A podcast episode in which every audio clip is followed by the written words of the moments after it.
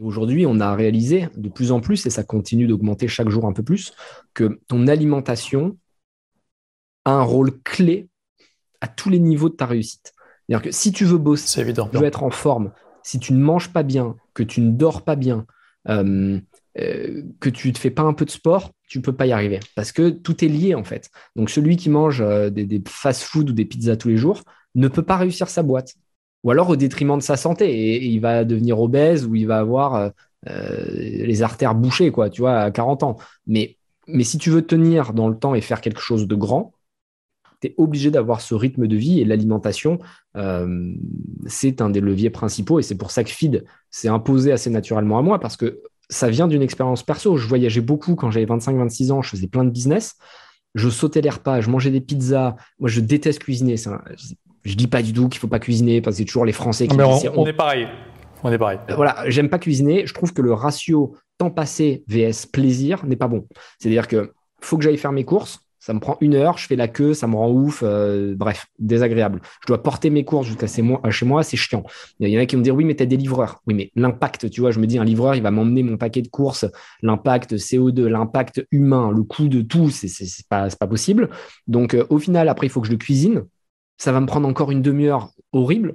Euh, une fois sur deux, je vais avoir la cuisson. Après, il faut que je lave la vaisselle. Il faut que je sorte les poubelles. En fait, c'est pas intéressant. Soit je vais au resto et je sais que je vais bien manger, soit je mange une barre de feed où je commande des plats qui sont tout faits. Journée, par exemple, tu vois, je mange un truc, ça s'appelle journée, EY euh, à la fin, comme voyage. Je me fais livrer une fois par semaine tous mes plats. J'en ai euh, entre 10 et 15. Ils sont cuits sous vide. J'ai plus qu'à les réchauffer deux minutes au micro-ondes et ils sortent comme si ça sortait d'un grand resto gastro parce que c'est cuit sous vide, tu les découpes. Et il faut savoir, je ne le savais pas avant, que même dans les grands restos, c'est... pour réchauffer au bain-marie euh, quand c'est le coup de feu. Et du coup, tu as la qualité des plats du resto et ça change toutes les semaines les cartes. Donc en fait, c'est comme si j'étais au resto. T'imagines le temps passé, le kiff que c'est. Mais absolument. J'ai 15 plats et je mange des trucs que j'aurais jamais mangé, tu vois, des brocolis, des patates douces, des trucs hyper équilibrés. Bon, bah, tu vois, c'est mon plaisir. Et je pense même si on divague un peu, mais euh, c'est intéressant. Euh, je pense qu'il n'y aura plus de cuisine euh, dans, les, dans les appartements d'ici 10 ans maximum. Ah, intéressant. Ça coûte trop cher. L'immobilier coûte beaucoup trop cher. tu regardes à Paris, c'est aller entre 10 et 15 000 le mètre carré. Je ne te parle même pas des endroits parce qu'il y en a à 20 25 000 euros, mais ceux qui peuvent mettre 25 000 euros bon, auront les moyens d'avoir une cuisine et un cuisinier.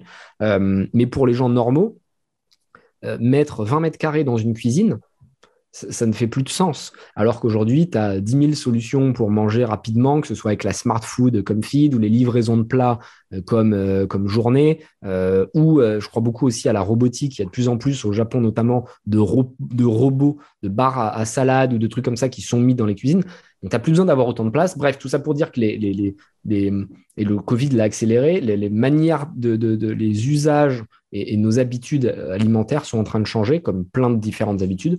Et c'est hmm. cool de ne pas avoir peur de l'avenir, mais de s'y intéresser, de se projeter plutôt que d'être le passéiste de service. Tu sais, as toujours les gens qui disent ah, c'était mieux avant, euh, moi de mon temps, on allait chercher les patates dans le jardin. Mec, c'est cool, va chercher tes patates, tu vois, mais ne prends pas le chou. On a des trucs à faire, nous. Donc, euh, n'ayez pas peur de ce qu'on vous dit, faites votre vie et, et, passez du temps sur ce qui vous intéresse. Et n'ayez pas honte, comme moi, j'ai pas honte de dire moi, j'aime pas cuisiner, je m'en fous, tu vois. Pourtant, je suis au royaume de la gastronomie, la France, machin truc. D'ailleurs, soit dit en passant, euh, il y a un, Français sur cinq qui est obèse, un Français sur deux qui est en surpoids, un Français sur trois qui est en carence et un Français sur deux qui fait passer de sport. Donc, si tu veux, les Français qui viennent te donner des conseils. En général, ouais. Voilà. Donc, concentre-toi sur ce qui te fait kiffer et c'est comme ça que tu réussiras. Non, mais c'est intéressant parce que moi aussi, j'ai décidé de déléguer à l'univers euh, ma bouffe, puisque je mange au resto tout le temps, en fait, ou alors je me fais livrer des trucs.